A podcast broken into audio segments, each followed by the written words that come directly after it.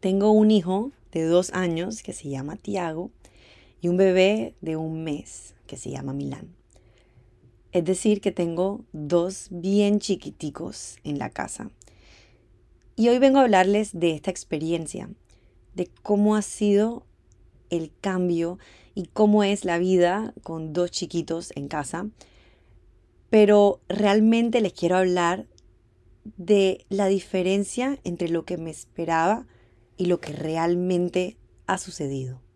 No sé si alguna vez han escuchado esa frase que el noventa y pico por ciento de los miedos que uno tiene nunca se cumplen o nunca se hacen realidad. Así que básicamente esto es algo que yo siempre me repito para bajar la ansiedad, para bajar los miedos. Pero esta experiencia me ha demostrado que esa frase puede ser muy real. No sé estadísticamente qué tan aterrizado sea, pero en esta experiencia ha sido muy real porque estaba llena de muchos miedos que al final no han sido relevantes y que los retos que realmente he tenido no eran esos miedos que tenía, sino nuevos retos que ni siquiera tenía en mente. Soy Isabela Bisbal y este es un nuevo episodio de nuestro podcast Desahógate Mamá. Y hoy estoy de regreso después de un tiempo y quiero mencionarle brevemente también una pequeña reflexión que he hecho durante este tiempo. Y es que varios temas me frenaron de seguir grabando y publicando el podcast. Por un lado, fue llegando poco a poco ese síndrome de impostor, que aunque yo me sentía que estaba contando historias con valor y tenía mucha respuesta, siempre tenía en el fondo ese síndrome de impostor. ¿Por qué? ¿Quién me va a escuchar a mí? Y de hecho hablo de esto en el primer episodio y de cómo lo superé y simplemente dije, pues voy a hacerlo y a quien le interese, pues que lo escuche. Pero ese miedo fue regresando y se fue juntando con otras excusas como el no tener tiempo porque estaba embarazada o que tendría que parar este proyecto porque tenía otros proyectos andando. Pero desde que nació Milán, aunque tengo menos tiempo, tengo muchas más ganas de hablar porque realmente me he encontrado con muchos más temas para desahogarme y no solamente cosas malas, realmente muchas enseñanzas que he vivido durante este tiempo que me encantaría compartir con ustedes. Así que voy a dejar de lado ese síndrome del impostor y tampoco voy a dejar que el tiempo me detenga y simplemente voy a hacer un podcast corto y sencillo sin tener que editar, simplemente hablando con ustedes un ratico muy real. Voy a comenzar contándoles un poco qué es lo que yo me imaginaba de esta maternidad de dos tan pequeños y qué miedos específicos tenía y luego les voy contando realmente cómo se ha ido desenvolviendo todo y cuál ha sido la realidad. Si ustedes me conocen, saben que yo he sido una mamá bien intensa y en otros episodios les he comentado que casi que soy una mamá tóxica porque con mi primer hijo, con Tiago, eh, fui muy apegada, soy muy apegada y eso me llevó a tener muchos miedos. Miedos de cómo iba a ser esta transición para él, y no solamente ese miedo general de bien el hermanito, sino que tenía muchos pequeños miedos. Tenía miedo de cómo iba a ser cuando me fuera al hospital. Aunque son dos días o tres días, tenía mucho miedo de cómo iban a ser esos días. Tenía mucho miedo de no poder cargarlo luego de la cirugía, luego de la cesárea por un tiempo, porque él siempre quería que lo cargara y no aceptaba cuando le decía que no. Le costaba mucho eh, aceptar que a veces mamá no lo podía cargar, incluso en el embarazo. Así que poco a poco lo fui trabajando, pero igual me daba mucho miedo que iba a tener que hacer un no rotundo por un tiempo mientras yo me recuperaba. Y luego también habían un poco de miedos más grandes, miedo a cómo iba él manejar eh, toda esa ese cambio en la atención, el hecho de que tenía que compartir a mamá es un cambio enorme y no solo a mamá, también a papá, también a su nana y todo su círculo también iba a dirigir atención a su hermanito. Y aunque todos estos miedos siempre fueron superados por ese anhelo de verlo con su hermanito y de todo lo lindo que le iba a traer, al final los miedos seguían en el fondo de mi cabeza todos los días, eh, algunos días más que otros, pero siempre tenía eso en el fondo, em, generándome un poco de ansiedad, sobre todo cuando más se acercaba la fecha. Y frente a estos miedos, hoy quiero decirles que estaban totalmente infundamentados o tal vez esa no es la mejor manera porque en el momento tenían fundamento y era natural y era normal que los sintiera, pero hoy puedo ver que no tenía sentido sufrirlos porque realmente ninguno ha sido como me lo imaginaba. En cuanto al hospital, fueron días totalmente tranquilos. Todo se dio como se tenía que dar. Tiago, mi hijo, entendió perfectamente y además se quedó con un círculo que lo tuvo súper entretenido. Él me visitaba en el hospital, los días pasaron muy rápido, se portó muy bien en el hospital, él siguió su rutina.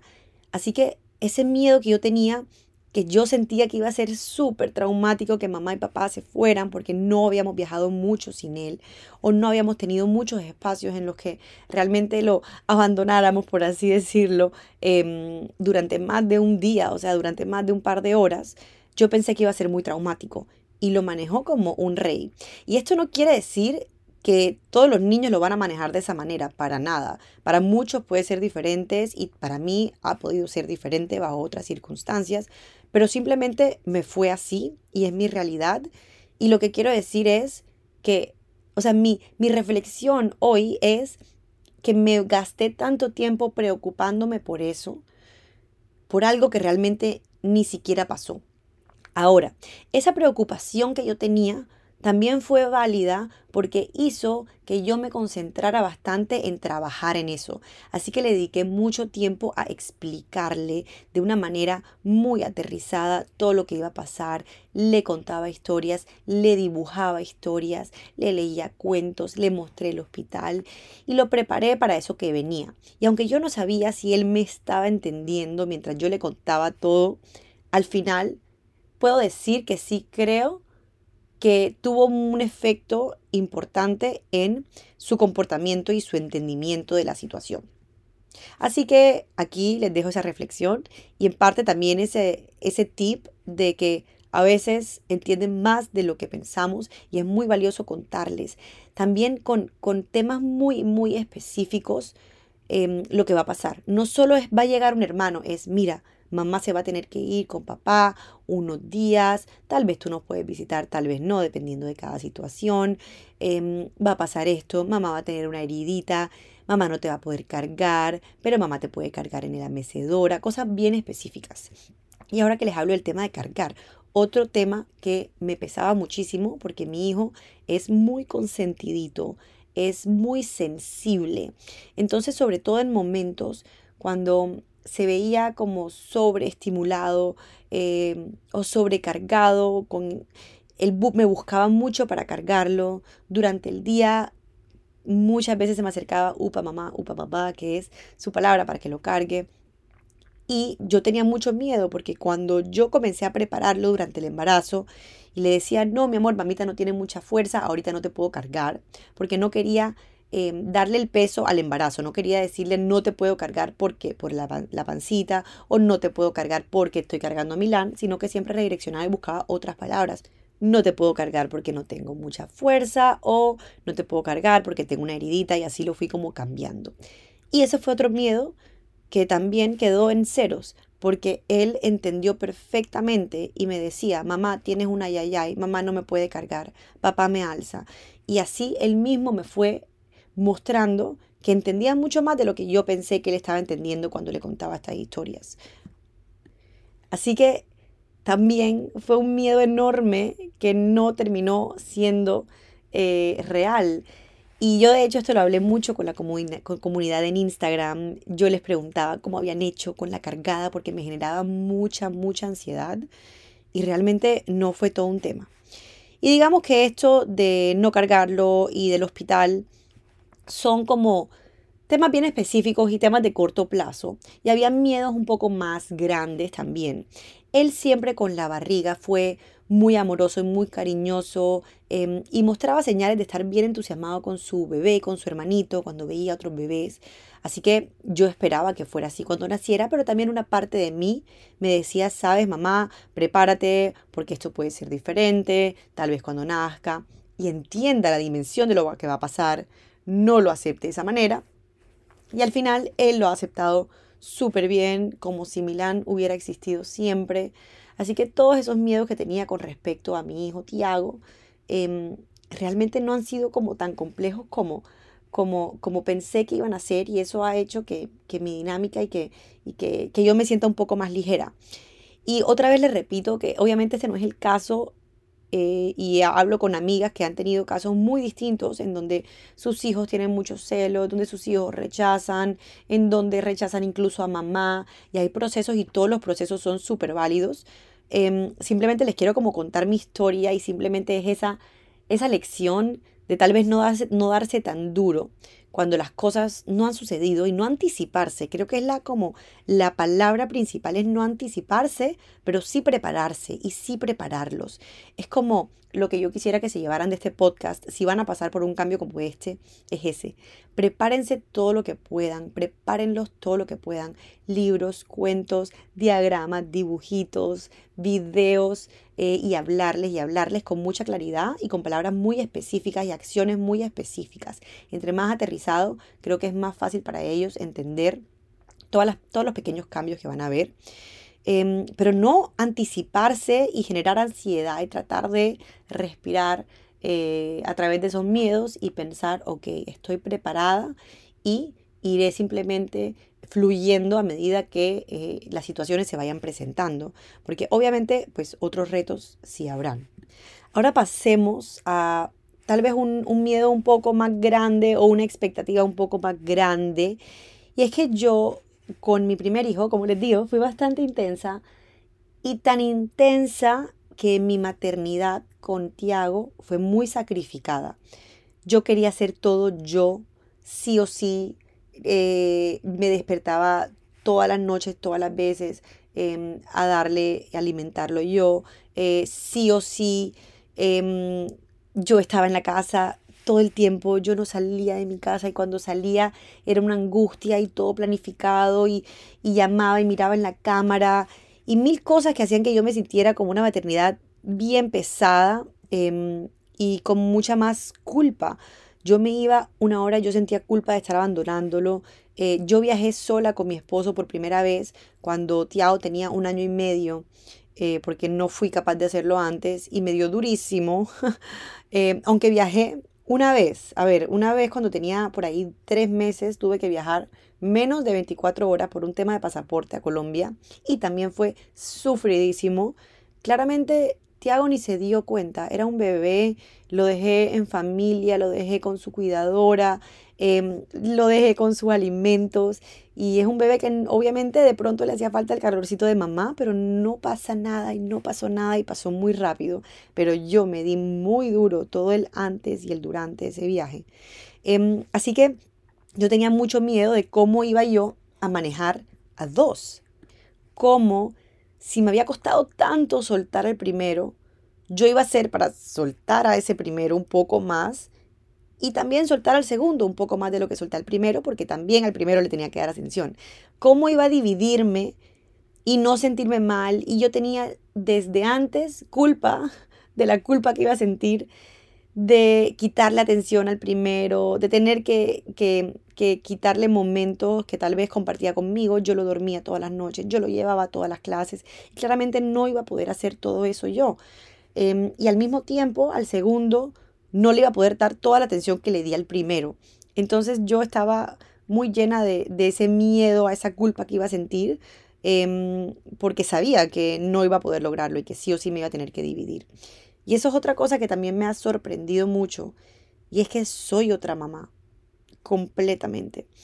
Eh, soy una mamá mucho más relajada, eh, tanto con Milán como con el Tiago de hoy en día. Soy una mamá que suelta más y también he visto cosas muy positivas en soltar. Tiago, mi primer hijo, como les digo que es muy apegado a mí, no se iba tan fácil con mucha gente, no se quedaba tan fácil en el jardín, no se quedaba tan fácil ni con, con abuelos, con ciertas personas, em, y no se daba con todo el mundo realmente. Siempre quería estar, ok, jugaba con la gente, pero con mamá, al lado de mamá. Y también veo que aunque no hemos perdido un apego y no hemos perdido una relación súper valiosa, él se ha soltado mucho más con los demás, se ha quedado en el jardín mucho más tranquilo. Entonces también he visto que ese soltar mío, que yo le tenía mucho miedo a soltarlo, le ha generado una independencia de lo cual en verdad estoy muy orgullosa.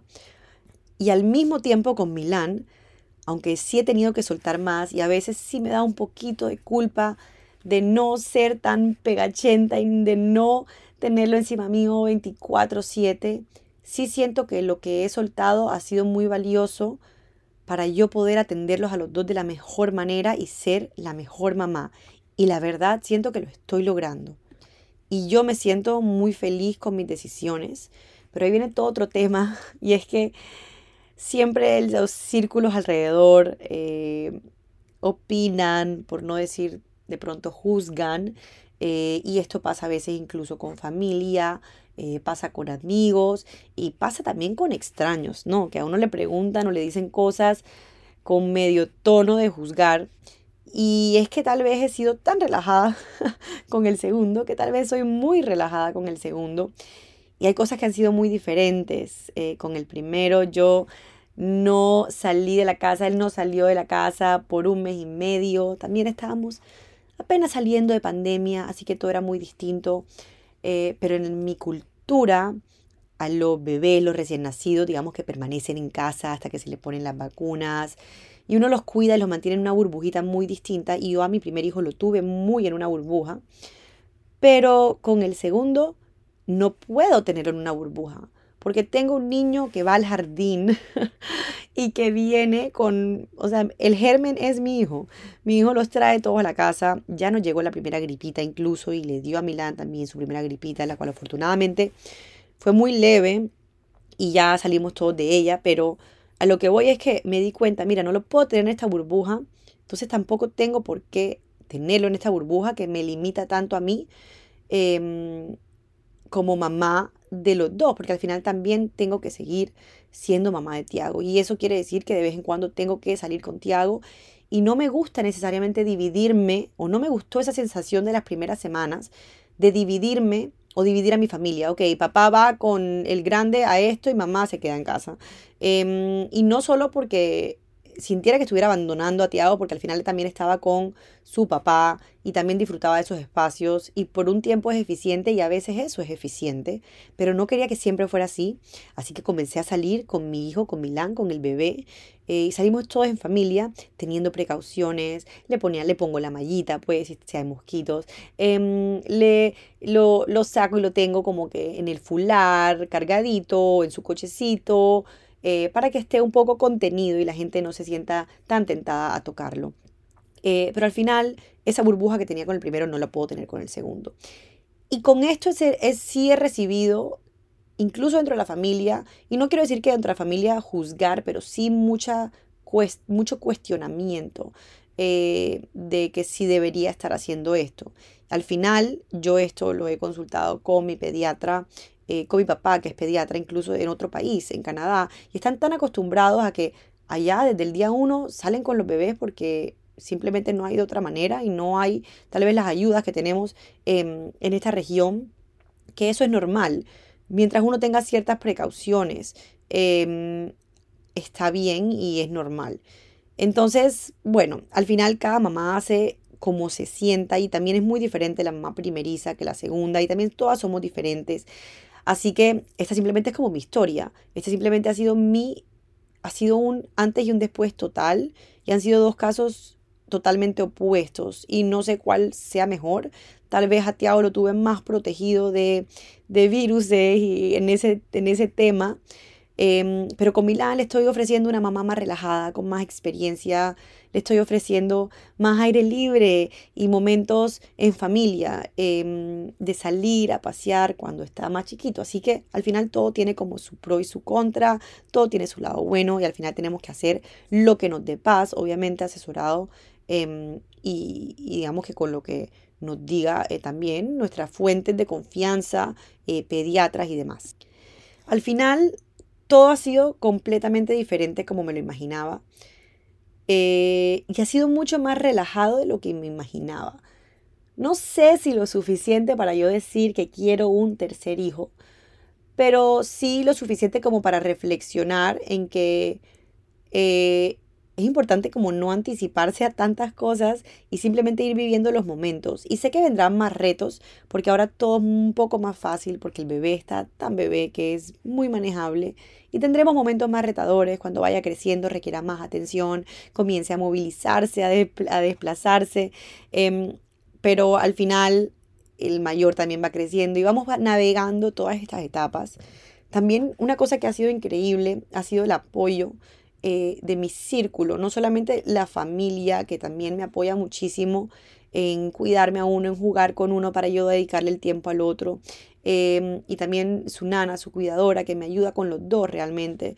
Em, y es un privilegio enorme que agradezco muchísimo poder tener, sino también ese círculo de amigas que que tengo que están también eh, pasando por lo mismo, que tienen hijos de las mismas edades y cómo compartimos. Así que eso es algo que ha sido hermoso en esta experiencia. Y también ver que son experiencias muy distintas, ¿no? Pero al final, tener amigas que te inspiran, eh, y que te ayudan en lo que para ella fue fácil y para ti es difícil, te ayudan y te inspiran y así eh, compartimos este camino de la maternidad que es una locura, pero es pero es súper lindo.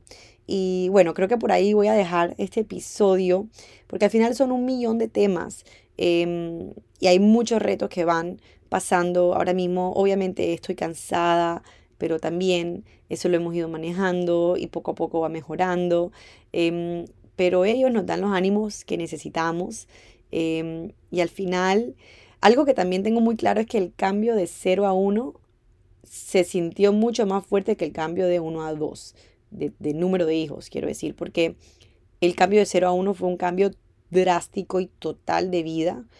Em, pero en este momento ya yo estoy tan concentrada y estaba tan concentrada en mi hijo que pues sigo concentrada en mis hijos, así que eh, no ha sido como un cambio como tan loco como fue el primero, aunque obviamente es más retador y es, em, digamos que todo es un poco más loco, pero todo se ha manejado. La verdad es que hoy estoy aquí súper ligera, no me siento todo el tiempo así de ligera, pero hoy estoy aquí muy ligera conversando con ustedes y quiero seguir esa conversación y quiero que sigamos hablando de esto.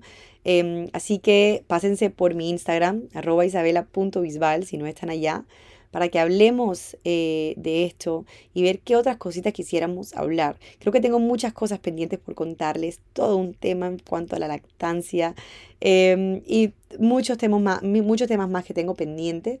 Así que por aquí volveré y no me voy a estresar y les digo desde ya que el podcast semanal, que este día, porque al final em, ustedes saben que estoy en, en este en este viaje tan loco con estos niños y no me quiero poner esa presión. Y tal vez una semana les saco dos episodios o tal vez por tres semanas no les saco episodios y no voy a dejar que eso me frene, em, porque eso es algo que me había frenado. O lo hago bien o no lo hago, más o menos, y todo el mundo siempre tiene el podcast semanal, jueves de podcast, miércoles de podcast. Entonces, em, no me voy a dar esa presión, pero sí quiero decirles que voy a regresar por aquí y voy a seguir hablando con ustedes porque es algo que me disfruto mucho y no solo de este ratito que me siento a hablar con ustedes, sino también de todas las conversaciones que vienen después de, estos episodios. Así que por allá los espero para que sigamos esta conversación. Muchas gracias por escucharme y nos vemos en otro episodio de Desahógate Mamá.